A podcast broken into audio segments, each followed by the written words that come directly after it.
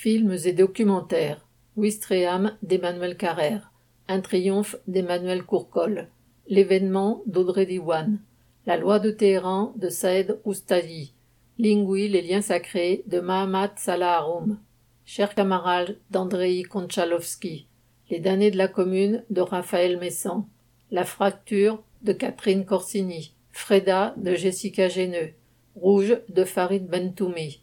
Les heures heureuses de Martine Derès. Paris-Stalingrad de In Medeb et Tim Nakash. Les balles du 14 juillet 1953 de David Kupferstein. Que m'est-il permis d'espérer de Raphaël Girardot et Vincent Gaulier? Débat avec David Kupferstein pour son film Les balles du 14 juillet 1953, Martine Derès pour son film Les heures heureuses.